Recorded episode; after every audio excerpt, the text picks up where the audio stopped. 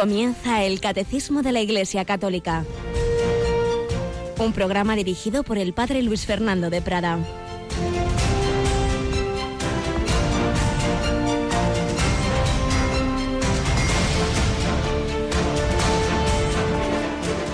Alabados sean Jesús, María y José. Muy buenos días.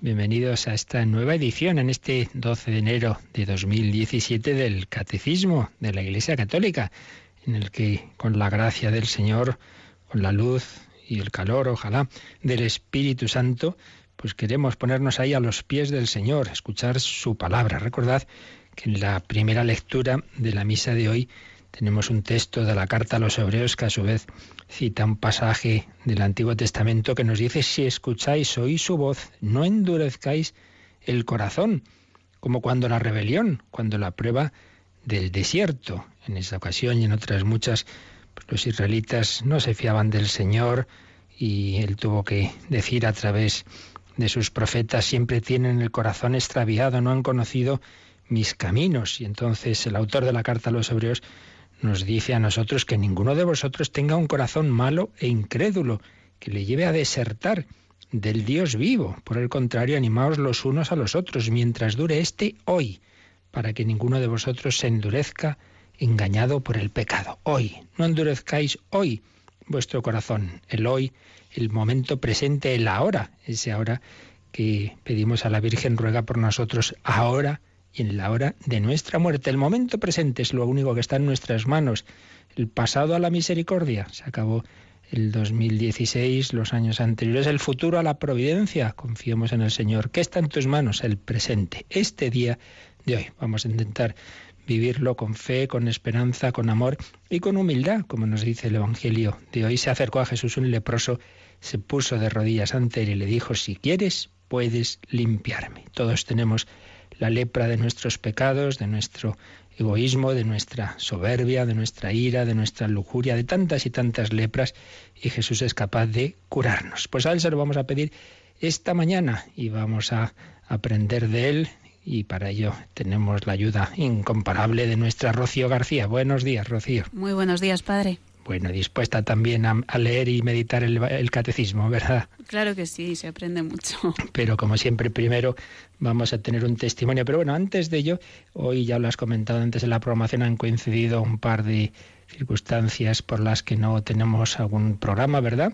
Y a las 11 de la mañana no podemos tener al padre Antonio López con con la voz del Papa, ¿no es así? Y, Eso lo, es. y lo que son las cosas. Anoche acabábamos el día en el hombre de Dios con una reflexión sobre la esperanza en el Señor de los Anillos y ahora a las 11 de la mañana, pues precisamente una, una conferencia que citábamos anoche, que tuvo lugar en Madrid hace unos días, de un hombre que, que es un testimonio de realmente de alguien que se quedó sin trabajo con nueve hijos y cómo en ese momento esa lectura de esa obra del Tolkien le ayudó a acercarse al Señor. Y luego a las tres y no tenemos tampoco entre amigos y estamos en un año centenario muy especial, ¿verdad, Rocío? El centenario de las apariciones de la Virgen de Fátima. Y por ello este año vamos a ir teniendo muy presente a Nuestra Señora, aparte de que naturalmente, si Dios quiere acompañar más al Papa en su viaje a Fátima el 12 y 13 de mayo, pero ya desde ahora vamos a tener muy presente ese mensaje. De hecho, de, aunque sea una hora un poquito intempestiva, de madrugada, tenemos la reposición de uno de los mejores programas que se elaboró hace ya años en Radio María, ¿no es así? Memorias de Fátima es una recopilación pues de la historia y el mensaje, sobre todo, de, de la Virgen a los pastores. Hecho de una manera radiofónica realmente extraordinaria por Santiago Cambero. No sé si lo tenemos ya o lo tendremos pronto en el podcast, ¿verdad? De hecho, ya hemos empezado a subirlo con la ayuda de nuestros voluntarios. Ya pueden escuchar el primer, la, la primera, el primer capítulo que reúne dos programas, que son de media hora cada uno. Ah, así que aquel que no los quiere escuchar a las 5 de la mañana se los puede bajar de nuestro podcast. Pero también hoy a las 3 emitiremos uno de esos programas. Así que como veis, además de la programación habitual, pues vamos a tener estos elementos específicos de este día, eh, de este 12 de enero, que vamos a vivir con el Señor y vamos a entrar en esa nuestra primera sección testimonial de personas que se han encontrado con Jesucristo y que nos quieren recordar que todos estamos llamados también a ese encuentro con el Señor.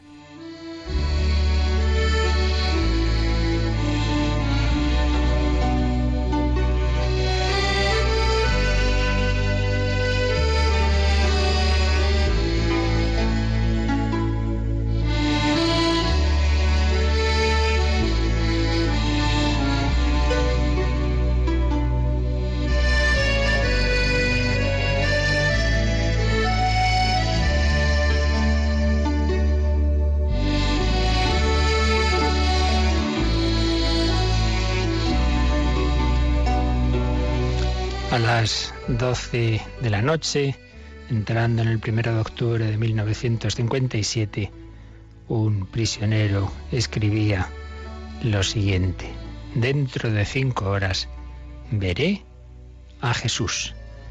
Y es que quien así se expresaba a las 5 de la mañana del 1 de octubre del 57 avanzaba hacia la guillotina en el patio de una cárcel parisina.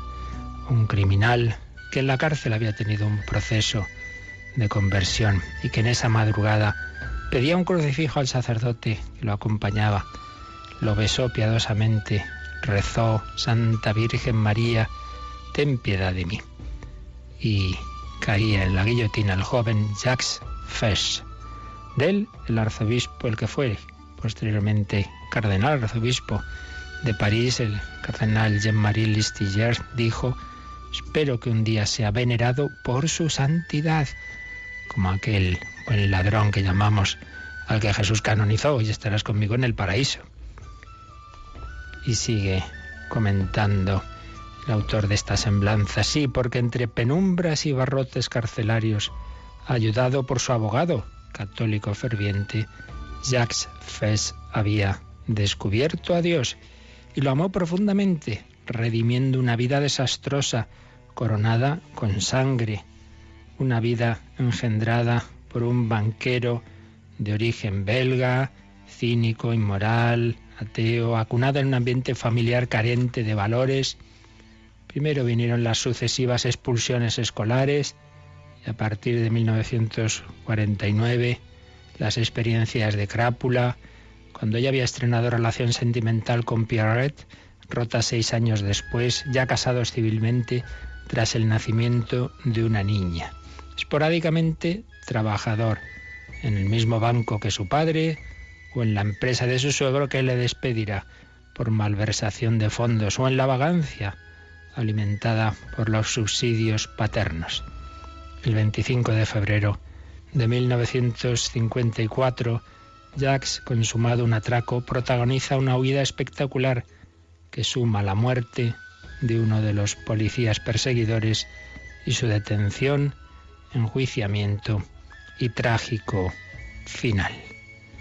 En este caso, en la cárcel sí que hubo reinserción, ayudada por Fray Tomás con el que se carteaba, una santa reinserción.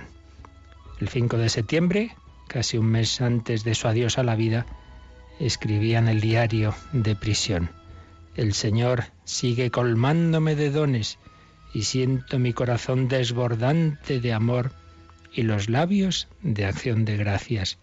Lo busco con pasión, lo busco con pasión. Estoy más fuerte y compruebo que la gracia actúa en mí. Ahora solo puedo pensar en mi Señor y amarlo en silencio.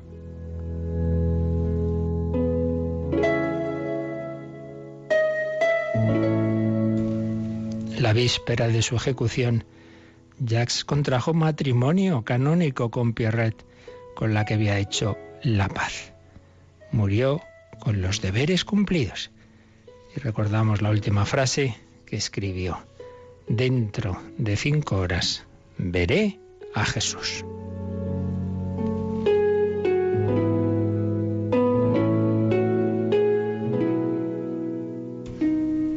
Pues sí, todos estamos llamados a ver a Jesús. No debemos menospreciar a nadie, aunque sea un asesino, aunque haya matado a alguien. Todos, el Señor nos da esa oportunidad en su gracia, en su misericordia. Este hombre se encontró con Cristo en la cárcel, ojalá lo hubiera conocido antes. Pero bueno, tuvo esa misericordia como el que antes mencionábamos, que moría con Jesús en la cruz de al lado, y el que Jesús le dijo, hoy estarás conmigo en el paraíso. Y Jacques Fes decía, hoy, en cinco horas, veré a Jesús. Pues pedimos al Señor que tengamos también esa fe, esa confianza, que nos demos cuenta de que nuestra vida está hecha para ver a Jesús, para buscarle aquí en la fe y para contemplarle cara a cara en la vida eterna.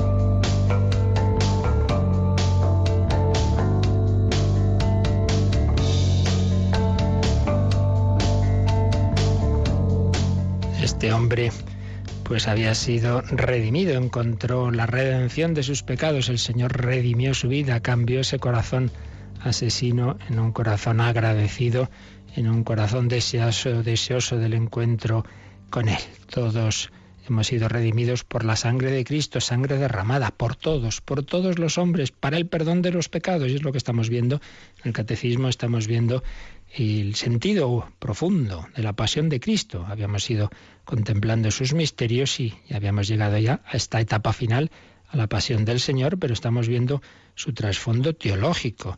Esa muerte de Cristo, esa pasión no es eh, fruto de unas circunstancias que, bueno, pues el Señor se, se encuentra con la oposición de gente enemiga, y entonces, bueno, le pasa lo que a tantos otros, que lo matan. No, no. Aquí hay un designio de Dios por la cual esa muerte es un sacrificio anunciado, profetizado, anticipado en los miles de sacrificios del Antiguo Testamento, pero que apuntaban al verdadero y definitivo sacrificio.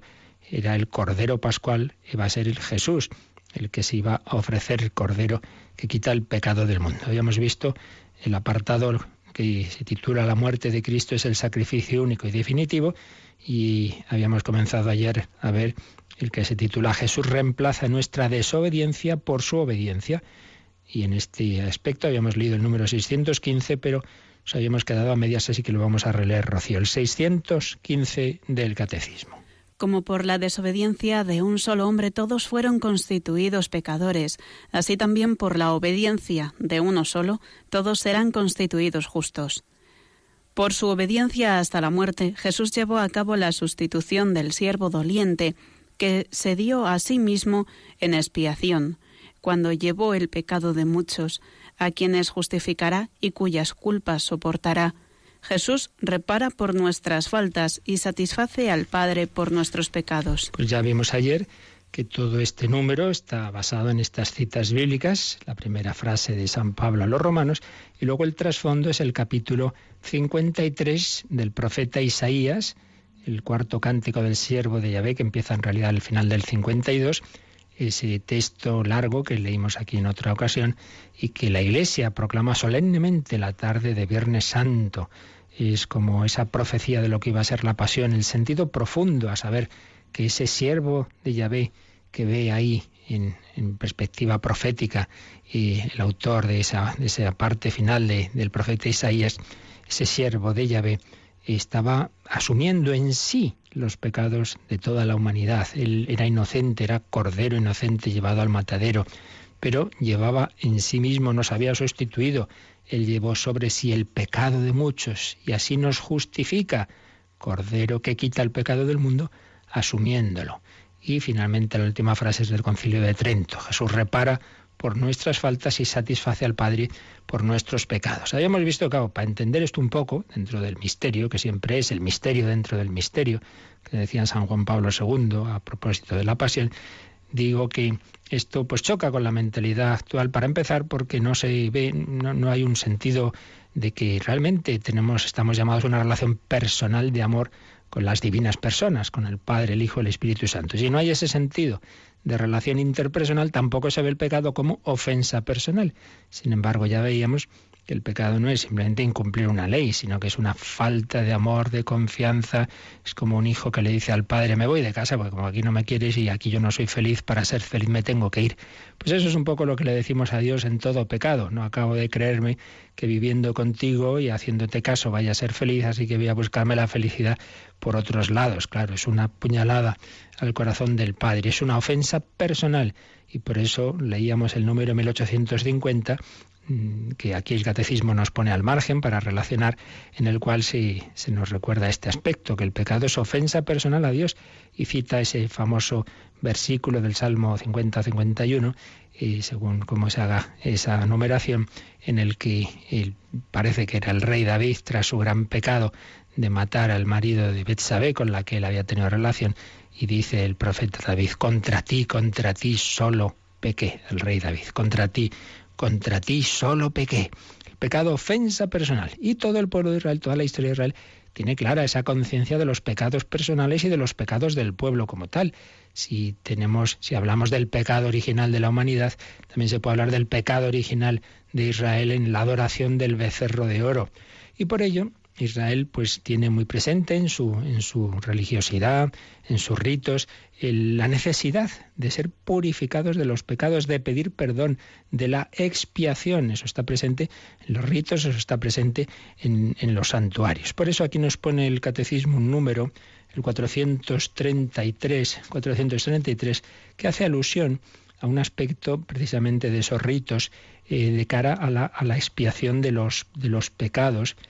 Y vamos a releerlo, ya lo vimos en su momento, pero ahora nos viene bien volver a leer este número 433.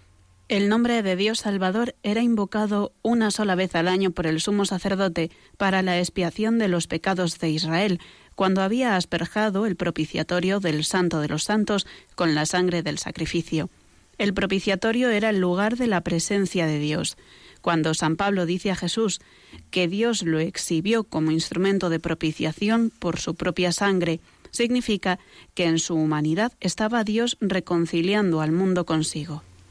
Pues aquí vemos, mm, es muy importante este, este número 433. Hace alusión a ese aspecto del, rito mm, sacerdotal de, de Israel, de que el sumo sacerdote solo entraba una vez al año en la parte como más íntima y más sagrada del templo. El templo tenía diversos niveles y ya se llegaba a la parte final, el santo de los santos, y ahí había un, el núcleo con una tapado pues, con, una, con una cortina, y ahí entraba el, el sumo sacerdote, y ese nombre sagrado de Yahvé que los judíos evitaban pronunciar y ponían otros nombres, ahí en cambio sí era pronunciado una vez al año, nos ha dicho por el sumo sacerdote para la expiación de los pecados de Israel. Y había cogido sangre de los animales sacrificados y con esa sangre se había asperjado el propiciatorio, un, elemento de ese santo de los santos, eh, que era el lugar donde de, la presencia de Dios y que era como decir al Señor, mira, ofrecemos estos sacrificios en propiciación de nuestros pecados. Y entonces, esto que ocurría en el Antiguo Testamento, mm, San Pablo eh, dice de Jesús que Dios lo exhibió como instrumento de propiciación por su propia sangre. Romanos 3:25. Es decir, que esto, como todo en el Antiguo Testamento, estaba anunciando a Jesucristo. Ese lugar de la presencia de Dios, pues ¿cuál es la presencia de Dios? En Manuel, Dios con nosotros. Y esa sangre eh, de animales, no, no iba a ser la sangre de animales, iba a ser la sangre del Cordero Pascual que es Cristo, sangre verdadera del Hijo de Dios hecho hombre sangre derramada para el perdón de los pecados, porque en su humanidad Dios estaba reconciliando al mundo consigo. Dios lo exhibió a Jesús como instrumento de propiciación por su propia sangre. Es lo que San Pablo, pues iluminado clarísimamente por el Espíritu Santo, porque esto no se le ocurre a un hombre así porque sí, dice de Jesús. Es el Señor el que eh, se ha ofrecido en propiciación por nuestros pecados.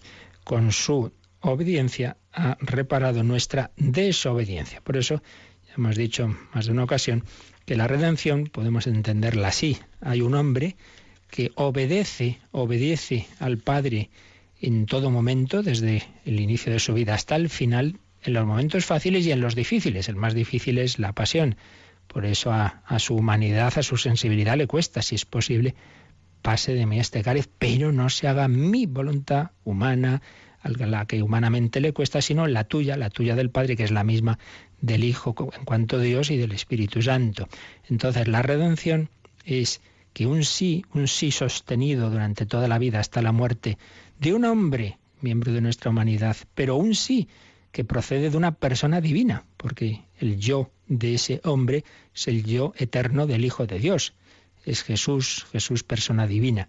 Entonces tiene un valor infinito ese sí, que es capaz de compensar todos nuestros noes. Por eso Jesús es el nuevo Adán, el nuevo Adán que repara por lo que hizo el primer Adán y todos nosotros en cuanto nos unimos a Adán, en cuanto somos rebeldes contra Dios. Por eso aquí también el catecismo nos pone otro número marginal, que es el 411, que hace alusión precisamente a esta dinámica a estas figuras Adán y Nuevo Adán. Vamos a leerlo también, Rocío, 411. La tradición cristiana ve en este pasaje el anuncio del nuevo Adán, que por su obediencia hasta la muerte en la cruz repara con sobreabundancia la desobediencia de Adán. Por otra parte, numerosos padres y doctores de la Iglesia ven en la mujer anunciada en el protoevangelio, la Madre de Cristo, María, como nueva Eva. Ella ha sido la que, la primera de una manera única, se benefició de la victoria sobre el pecado alcanzada por Cristo, fue preservada de toda mancha de pecado original y durante toda su vida terrena, por una gracia especial de Dios, no cometió ninguna clase de pecado. No hemos dicho, y haberlo dicho ya al principio, que este número está haciendo alusión al pasaje del Génesis que solemos llamar el protoevangelio, cuando después del pecado original Dios dice a la serpiente que la mujer le aplastará la cabeza mientras ella aceche su calcañar. Entonces es donde dice aquí el catecismo que la tradición cristiana ha visto en este pasaje un anuncio del nuevo Adán y en la mujer a la nueva Eva. El nuevo Adán que por su obediencia hasta la muerte en la cruz repara con sobreabundancia la desobediencia de Adán. Está esa frase preciosa de San Pablo donde abundó el pecado, sobreabundó la gracia. Cristo es nuevo Adán, María es nueva Eva. Entonces lo que se estropeó al principio por eh, el pecado de esos primeros padres, que la escritura llama Adán y Eva, ha sido reparado por el nuevo Adán Jesucristo con la colaboración, siempre subordinada, pero verdadera, que Dios ha querido, de la nueva Eva, de María, eh, corredentora y medianera de todas las gracias, naturalmente habiendo recibido ella primera la gracia, porque María por sí misma no, no, no, es, no es fuente de gracia, sino que la recibe. Por eso fijaos también que están esos símbolos de Cristo, es el sol, el sol que nace de lo alto, que tiene luz propia, y María se ha visto el símbolo de la luna. La luna no tiene luz propia, la luna recibe la luz del sol pero esa luz que reciben la refleja hacia nosotros y nos es más suave de contemplar que el sol, todos símbolos de cómo María recibe la gracia, es la mujer vestida de sol, una, pero esa, esa luz que le llega y que la, tradición muchas veces ha visto en ese otro símbolo, digo, de, la luna, porque por un lado tiene la luz recibida y por otro lado, pues la podemos contemplar con, con facilidad, pues como un aspecto, como un, un recordar pues que es verdad que a veces hay personas que le cuesta, le da miedo acercarse a Dios y le es más fácil pues a través de María, nuestra madre. Pues bien, con esto terminamos este puntito 615 que nos explica que en la redención lo que ocurre es que Jesús repara y reemplaza nuestra desobediencia con su obediencia hasta la muerte y muerte de cruz. Y pasamos al siguiente apartado que se titula En la cruz Jesús consuma su sacrificio todo más o menos como veis es sobre lo mismo, pero como que vamos dando pasitos que nos van dando matices y aspectos del misterio, que nunca vamos a meter plenamente en nuestra cabeza, porque que un Dios todopoderoso y creador se haya hecho hombre para morir en la cruz, pues siempre, siempre va a superar todo lo imaginable. Pero el Señor nos va dando estas luces que nos van acercando al por qué. Aquí hay detrás de todo esto, no para hacer elucubraciones, sino a lo que tiene que llevarnos es al amor, claro, a correr, que para eso lo ha hecho el Señor, para que viendo cómo nos ama, pues correspondamos, para que nos salga espontáneo, para que no sea, bueno, hay que cumplir los mandamientos así porque sí, sino que sea algo que brote del corazón. Pues vamos a este apartado. En la cruz Jesús consuma su sacrificio que tiene dos números, el 616 y el 617. Y vamos a ver el 616 porque aquí hay mucha enjundia. Vamos a leerlo, Rocío. El amor hasta el extremo es el que confiere su valor de redención y de reparación, de expiación y de satisfacción al sacrificio de Cristo. Nos ha conocido y amado a todos en la ofrenda de su vida. El amor de Cristo nos apremia al pensar que si uno murió por todos, todos por tanto murieron. Ningún hombre aunque fuese el más santo, estaba en condiciones de tomar sobre sí los pecados de todos los hombres y ofrecerse en sacrificio por todos. La existencia en Cristo de la persona divina del Hijo, que al mismo tiempo sobrepasa y abraza a todas las personas humanas y que le constituye cabeza de toda la humanidad, hace posible su sacrificio redentor por todos. Bueno, pues es un número importante, profundo, porque aquí el tema que está de fondo es el siguiente. ¿Cómo es posible que lo que ha hecho un hombre mm, valga en, reparación de lo que hacemos todos los miles de millones de todos los hombres, porque ese hombre nos representa. porque Él es capaz de reparar lo que hemos hecho los demás. Es lo que aquí mm, está tratando este número del catecismo. Comienza por esa expresión de San Juan, Juan 13.1, y hemos comentado otras veces que suelen señalar los entendidos en el Evangelio que claramente hay dos partes en el Evangelio de San Juan, los doce primeros capítulos, que llaman el libro de los signos, porque está estructurado en base a una serie de lo que llama San Juan signos, que son milagros de Jesús, el último de los cuales la resurrección de Lázaro, los doce primeros capítulos, y luego ya a partir del capítulo 13 es el libro de la hora de Jesús, porque ya empieza la pasión y empieza con este primer versículo 13.1, habiendo amado Jesús a los suyos que estaban en el mundo, los amó hasta el extremo. Por eso aquí el número 616 comienza hablando del amor hasta el extremo, que es el que confiere su valor de, fijaos qué palabras vienen ahora, redención y de reparación, de expiación y de satisfacción al sacrificio de Cristo. Son palabras, cada una nos da algún matiz de lo que significa ese sacrificio. Al final, pues intentaremos profundizar un poco en ellas con la ayuda de don José Rico Pavés de su Cristología, pero primero vamos a ir viendo este número completo. El amor, lo que confiere el, el, valor de redención, reparación, expiación y satisfacción al sacrificio de Cristo no es el sufrimiento en sí mismo. Muchas personas han sufrido y sufren cosas semejantes o peores, pero lo importante es cómo se sufre. Y en el caso del Señor, con un amor extremo. Y segunda frase fundamental, Jesús nos ha conocido y amado a todos en la ofrenda de su vida. Y cita Gálatas 2.20, una de las frases clave que todos debíamos tener en la pared, en el cuaderno, pero sobre todo en el corazón. es cuando San Pablo dice que Jesús me amó y se entregó a la muerte por mí. Pero Pablo, si, si tú no conociste a Jesús en, en la vida terrena, si Él no te conoció, entonces ¿cómo te pudo conocer humanamente y morir por ti humanamente. Me amó y se entregó la muerte por mí. Bueno, esto ya lo vimos en su momento cuando hablamos del conocimiento de Cristo, como el alma humana de Jesús tiene esa unión especial con, la ciencia divina que le permite mm, conocer a todos aquellos por los que da la vida. Es un punto de la tradición de fe de la Iglesia, que aunque no sea un dogma, pero está está en, está en esta frase, está en, todos los santos padres, está en los santos, está en textos del magisterio ordinario de la Iglesia, pero reiteradamente, y aunque algunos pues lo nieguen, tantas cosas se niegan, pero esto está en esas fuentes de la fe, de que Jesús nos conoció y nos amó a cada uno en particular, que no ha muerto así eh, por una humanidad de masa, anónimamente, otra frase de San Pablo en 2 Corintios 5:14, el amor de Cristo nos apremia al pensar que si uno murió por todos, todos por tanto murieron. O sea que estamos como metidos en ese Jesús, que al morir, de alguna manera todos hemos muerto ahí porque todos estamos ahí en, en Él. ¿Y cómo puede ser? Pues porque estamos unidos al Señor, porque es la cabeza de la humanidad y porque, una vez más hay que recordar, es persona divina, es un hombre, auténtico hombre, cuerpo, con alma, con, con, con sentimientos, con sufrimientos, sí, pero su yo es el yo divino, un yo divino que asume esa naturaleza humana como cabeza de la humanidad. Realmente, dice el catecismo, ningún hombre, aunque fuese el más santo, ninguno, está, está en condiciones de tomar sobre sí los pecados de todos. ¿Cómo puede un hombre asumir los pecados de los demás y ofrecerse en sacrificio por todos? No, como hombre no, pero sigue diciendo el catecismo, la existencia en Cristo de la persona divina del Hijo, claro, eso ya es otra cosa.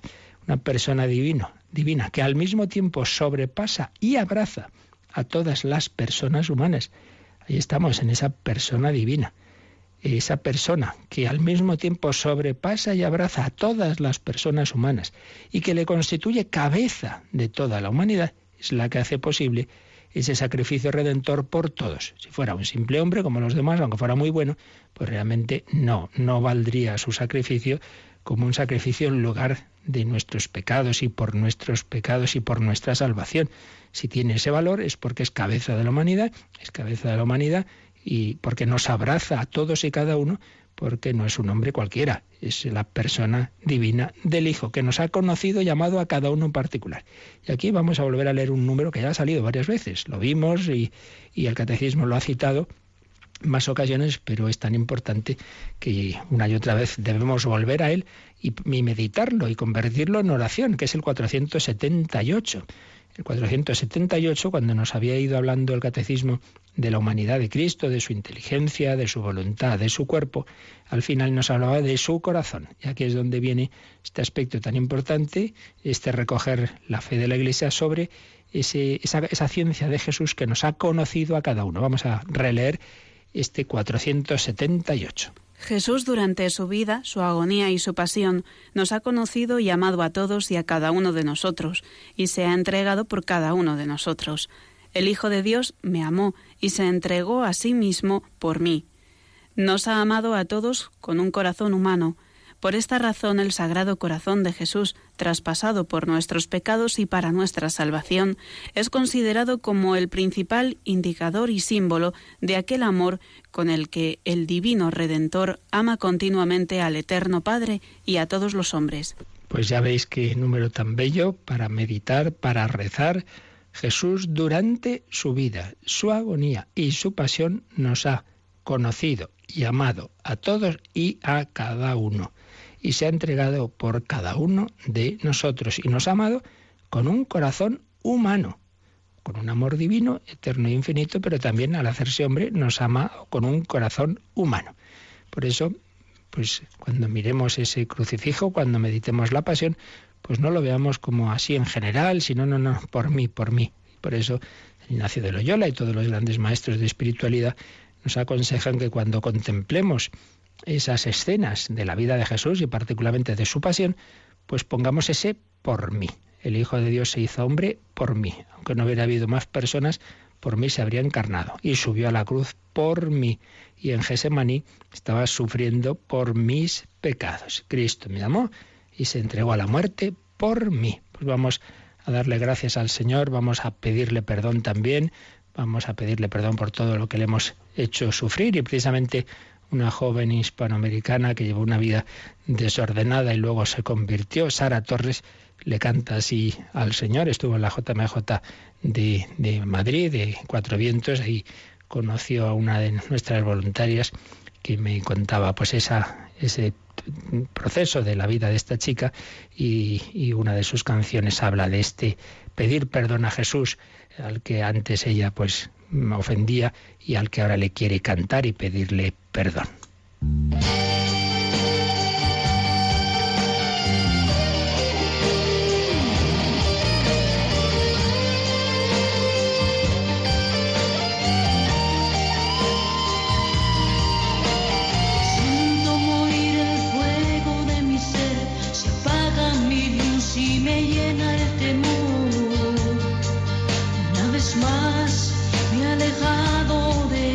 Su amor por el mundano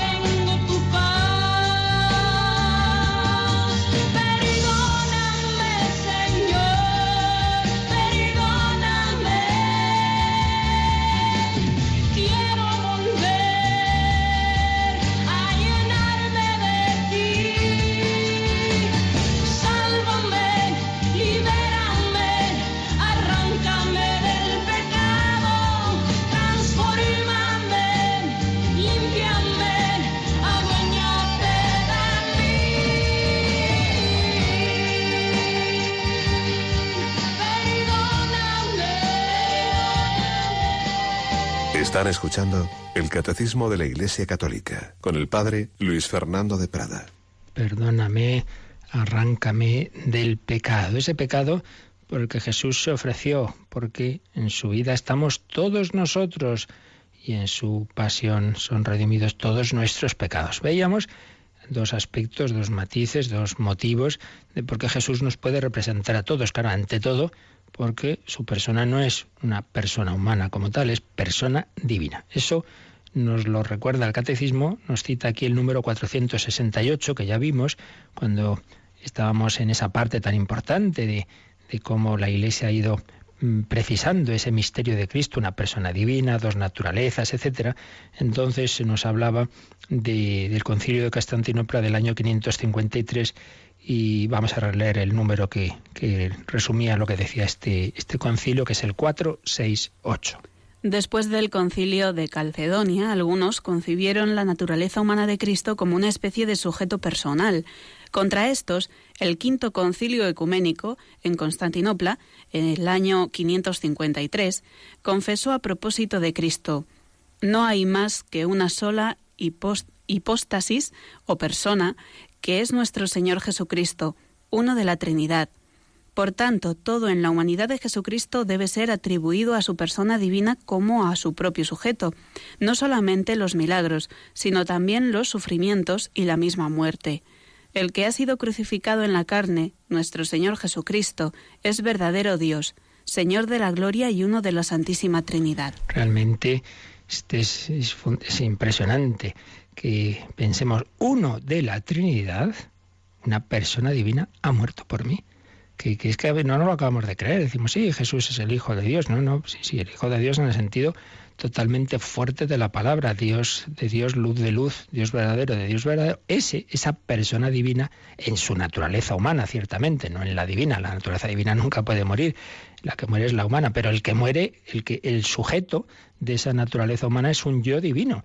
Por eso este concilio, el, de Éfeso y luego el este de Constantinopla del 553, pues nos dice que todo lo que Jesús, el hombre Cristo Jesús hizo, debe ser atribuido a su persona divina. ¿Quién resucitó a Lázaro? El Hijo de Dios. ¿Quién nació en Belén? El Hijo de Dios. ¿Quién murió en la cruz? El Hijo de Dios, que es Dios como el Padre. Por eso, eh, uno de la Santísima Trinidad ha sufrido. Ese, esa persona divina, ese Hijo eterno de Dios, que es Dios como el Padre, ha muerto por mí. Es, es el, centro de, nuestra fe, eh, eh, esa divinidad de Jesús. Y todo lo que él ha hecho, esa persona divina que ha asumido nuestra naturaleza humana, todo lo que ha vivido, lo ha vivido por mí y para mí es cabeza de la humanidad. Y eso es lo que nos recuerda otro número que aquí cita el catecismo, que es el 519. Pues vamos a leerlo también, ya lo habíamos visto. Nuestra comunión en los misterios de Jesús. Todo lo que Jesús ha hecho es para nosotros. Vamos a ver cómo lo explica el 519. Toda la riqueza de Cristo es para todo hombre y constituye el bien de cada uno.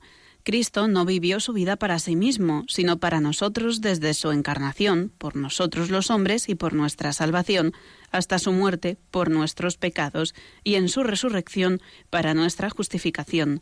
Todavía ahora es nuestro abogado cerca del Padre, estando siempre vivo para interceder en nuestro favor con todo lo que vivió y sufrió por nosotros de una vez por todas, permanece presente para siempre ante el acatamiento de Dios en favor nuestro. Pues otro número realmente precioso. Toda la riqueza de Cristo es para todo hombre constituye el bien de cada uno. Es una cita de San Juan Pablo II en su primera encíclica programática, Redentor Hominis 11. Todo lo que Jesús ha hecho es, es mío también. Esto se lo ha dicho el Señor a veces en comunicaciones místicas a santos. Señor, ¿yo qué te voy a ofrecer? Si yo no tengo más que pecados, pues ofrece al Padre mi propia vida, mis méritos, mis sufrimientos, porque son tuyos, porque yo te lo he dado a ti, porque todo lo mío es tuyo y lo mío y, lo, y lo tuyo es mío. Es ese intercambio, no nos olvidemos de que el Señor usa el ejemplo, la, el simbolismo esponsal nupcial para indicar que quiere establecer una alianza de amor con cada uno de nosotros. Toda alma está llamada a desposarse con Cristo. Entonces todo lo de mi esposo es mío y lo mío tengo que dárselo a Él.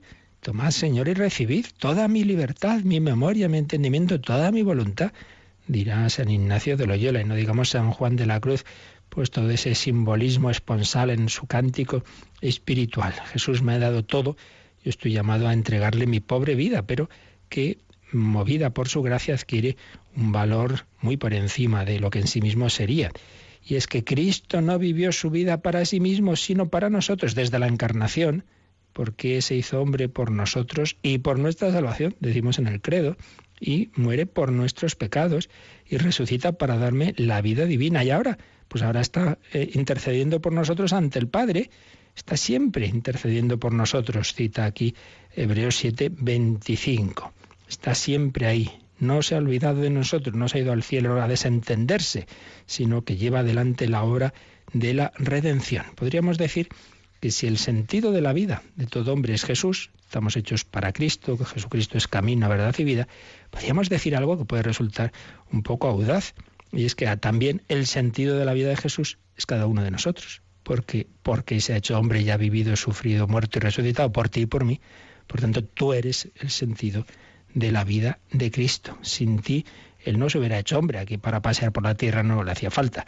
Lo que quería era eh, ser ese instrumento de unión con Dios, de llevarnos al Padre, de convertirse en camino, verdad y vida, de atraernos a su amor desde su humanidad, desde su redención. Bueno, pues esto es lo que aquí nos explica eh, este número 616. Y vamos a intentar profundizar un poquito en este misterio tan grande de ese Cristo redentor y de en esas palabras que hemos visto que aparecen aquí en este número. Vamos a hacer con la guía incomparable de un gran profesor de Cristología, Monseñor José Rico Pavés, que en su Cristología pues sintetiza un poco estos aspectos. Vamos a ver lo que nos dé tiempo hoy, si no ya seguiremos otro día.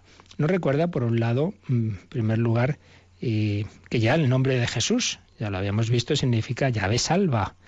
Dios salva. Jesús es nuestro Salvador. Y como ya habíamos visto también en un número anterior, esa salvación no es que sea de esta persona divina de Jesús separado del Padre y del Espíritu Santo, no. La salvación, la redención, es obra de la Santísima Trinidad, pero bajo distintos aspectos. Por un lado, la iniciativa siempre es del Padre. El Padre es el que nos ha enviado al Hijo y al Espíritu Santo. Del, amor del Padre procede todo, tanto amó Dios al mundo que le entregó a su único Hijo. El Hijo, pues es el que se ha encarnado, es el que ha muerto en la cruz. El Espíritu Santo, pues es el que nos da esos frutos de la redención, nos hace capaces de participar personalmente en los beneficios de la acción redentora del Señor. Es el que actúa en los sacramentos recibimos los frutos de la obra de Cristo porque se nos comunican muy especialmente, no únicamente, pero muy especialmente a través de la liturgia de la Iglesia, del bautismo en primer lugar, de la penitencia o confesión, de la Eucaristía. También nos explica qué significa ese por nosotros. Cristo ha muerto, ha vivido, se ha encarnado por nosotros. Y entonces nos habla de tres hipótesis que veremos que no es que sean excluyentes, son complementarias. ¿Qué significa ese por? Por, por nosotros o por mí? Pues tres aspectos. Por un lado, en lugar de sustitución. Me ha sustituido, está, se ha puesto por mí, en lugar de. En segundo lugar, significa con solidaridad, está conmigo, está con nosotros. Y en tercer lugar, en favor de, en favor de, es decir, representación. Tres aspectos. Primero, sustitución, por mí, por nosotros, en lugar nuestro. Tendría una doble dimensión que los teólogos a lo largo de la historia han ido mm, más o menos cada uno se ha fijado en un aspecto. Un aspecto sería la sustitución penal. Nos ha sustituido a nosotros pecadores. Es lo que hace el padre Colbe, pues luego, hago la diferencia de que aquel pobre eh, al que le habían condenado a muerte no había hecho nada malo, pero de hecho había sido condenado. Entonces el padre Colbe se, se ofrece en su lugar. Lo que hay que tener cuidado con esta hipótesis, con este aspecto, es que no pensemos, como en algunas líneas de, de tipo calvinista y luego también de algunos predicadores más que teólogos católicos, verlo como si Jesús, eh, digamos, fuera castigado por el Padre, porque claro, todos merecemos un castigo, entonces pues lo coge él el castigo, como si, si él asumiera un castigo, como si incluso casi como si tuviera que vivir el infierno, una, una cosa así, eh, en un plan como la ira de Dios. No, no, en ese sentido no es, no es en ese sentido, eso no sería católico. Esa sustitución de nosotros pecadores es por amor y, en libertad, no porque eh, haya que hacerlo para, para que el Padre se quede contento. Eso son, son visiones no, no verdaderamente católicas. Pero sí que está este aspecto de sustitución vicaria, que, que ha ocupado el lugar que a nosotros nos correspondía. Porque Jesús ha ofrecido al Padre lo que el hombre pecador no podía ofrecer por sí mismo. Esa sustitución vicaria, ese haberse puesto en el lugar mío, como el padre Colbe se puso en lugar de aquel sargento polaco, indica la gratuidad de la acción de Dios. El aspecto de solidaridad, el con, que decíamos, primero era el lugar de sustitución, el segundo con, solidaridad, supone que Cristo ha muerto con nosotros y como nosotros. Aquí lo que se quiere subrayar es que Cristo ha asumido verdaderamente la naturaleza humana, mediante la cual, de hecho, es solidario con nuestro destino. Cuando a veces decimos, ay, ay, qué cosas me manda Dios, bueno, piensa que el Señor es el primero que ha pasado por ahí, que él ha sufrido mucho y que él ha agonizado y que él ha muerto y que él ha sentido también en su alma la, la oscuridad. Y en tercer lugar, en, en favor de la representación Dice Rico Pávez, señala los límites de la hipótesis anterior, pues Cristo no solo ha muerto con nosotros y como nosotros, sino sobre todo sustituyéndonos a nosotros, nos ha representado. Representación única y universal, que así armoniza las dos primeras hipótesis. Sustitución y solidaridad se dan simultáneamente, porque Cristo, en cuanto recapitulador de la humanidad, representa a todos los hombres de todos los tiempos. Luego, otro aspecto son como, como luces de este gran prisma y que cada uno nos da un poquito de luz, y repito, siempre dentro del gran misterio que es esta obra de la redención, pero son aspectos que están en la revelación, que están en la escritura. Otro aspecto, digo, es ver eh, que la obra de la redención es fruto del mediador, del único mediador entre Dios y los hombres, que dice San Pablo en 1 Timoteo 2, Timoteo 2, 5 mediación. Aquí hay un teólogo, Sesbue, que, digamos, presenta las diferentes categorías de la redención desde esta clave de la, de la mediación ascendente y descendente. Descendente, porque de Dios viene a través de Cristo la iluminación, la victoria sobre el pecado, la liberación, la divinización, la justificación. Y ascendente, porque Cristo ha ofrecido al Padre sacrificio, expiación, satisfacción, sustitución, solidaridad, reconciliación.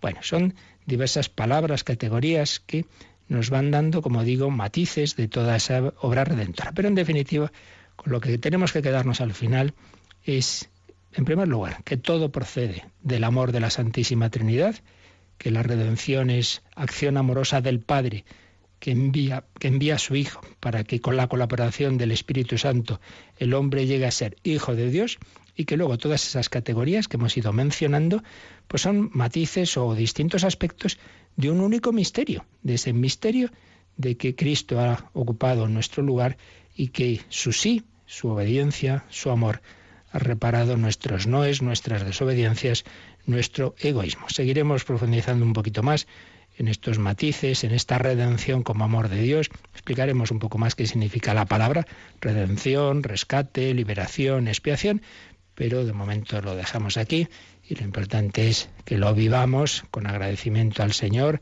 que nos demos cuenta que todo procede de ese amor del Padre por el Hijo en el Espíritu Santo. Lo meditamos y si queréis también alguna consulta, pregunta o testimonio, pues ahora lo podéis hacer.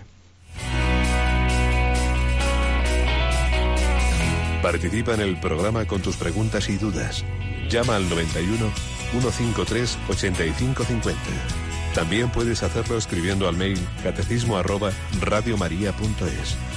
Catecismo arroba radiomaria.es.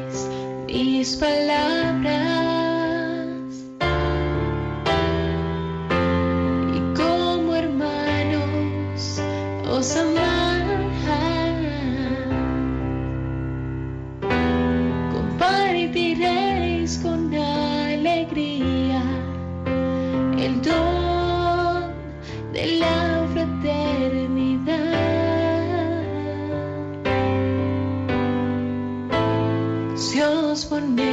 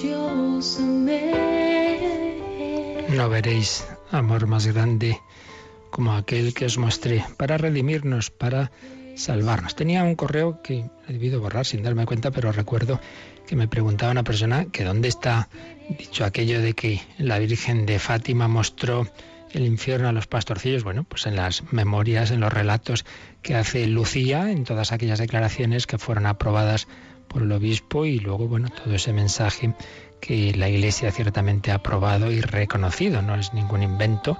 Hay además fotografía, una fotografía impresionante de los niños después de, aquella visión con una cara realmente de, de, espanto, porque, porque la Virgen María, como explicó San Juan Pablo II, la humildad de beatificación de los pastorcillos de Jacinta y Francisco, aún vivía Lucía, que estuvo presente en esa ceremonia, pues precisamente no quiere que los hombres nos perdamos y por eso vino a recordarnos ese mensaje de redención. Pero es verdad, si el hombre se encabezona hasta el final de su vida en el pecado, en la separación de Dios, eternamente se queda separado de Dios y eso es el infierno. Como ya también explicamos en su día, las revelaciones privadas como tal no son objeto de fe teologal. Lo que tenemos que creer es la revelación pública, pero son una ayuda y ciertamente cuando han sido no, ya no solo aprobadas, eh, sino como es el caso de Fátima, aprobadas, recomendadas, asumidas. Los papas que han ido varias veces a Fátima, ahora eh, estuvo Juan Pablo, Pablo VI, Juan Pablo II, Benedicto XVI y ahora el Papa Francisco también, pues hombre, eh, son motivos suficientes para que sea algo creíble, aunque repito, no es, un, no es de fe en el sentido teologal, una revelación privada nunca. En ese sentido, bueno, si uno no quiere creerlo, haya él. Pero bueno, a fin de cuentas, lo que vieron los pastorcillos de Fátima es lo mismo que vio Santa Teresa y que relata en su, en su vida, ¿no? Esa visión que tiene del infierno. Pero sea lo que sea de estas visiones, lo que es de fe es la realidad en sí misma de que, de que esa situación de separación de Dios en que, que se inicia con los demonios, primeros que se separan de la amistad con Dios, pues es una posibilidad trágica de, de consumación de la libertad humana si no se deja salvar y perdonar por el Señor. Y así somos de cabezones que podemos tomar esa decisión hasta el final. Pues pedimos al Señor que no sea así y pedimos a la Virgen María que nos ayude, como ese preso con el que empezábamos el programa de hoy, que cinco horas antes de ser guillotinado en Francia, el año 57, se había convertido unos, unas semanas antes y escribió eso de dentro de cinco horas. Veré a Jesús. Pues así lo pedimos también nosotros, que lo veamos primero en la vida de fe aquí y cara a cara tras nuestra muerte. La bendición de Dios Todopoderoso, Padre, Hijo y Espíritu Santo, descienda sobre vosotros. Alabado sea Jesucristo.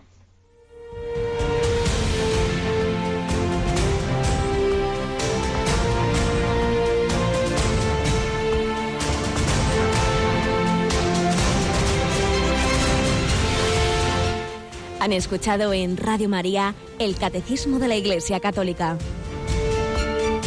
Un programa dirigido por el Padre Luis Fernando de Prada.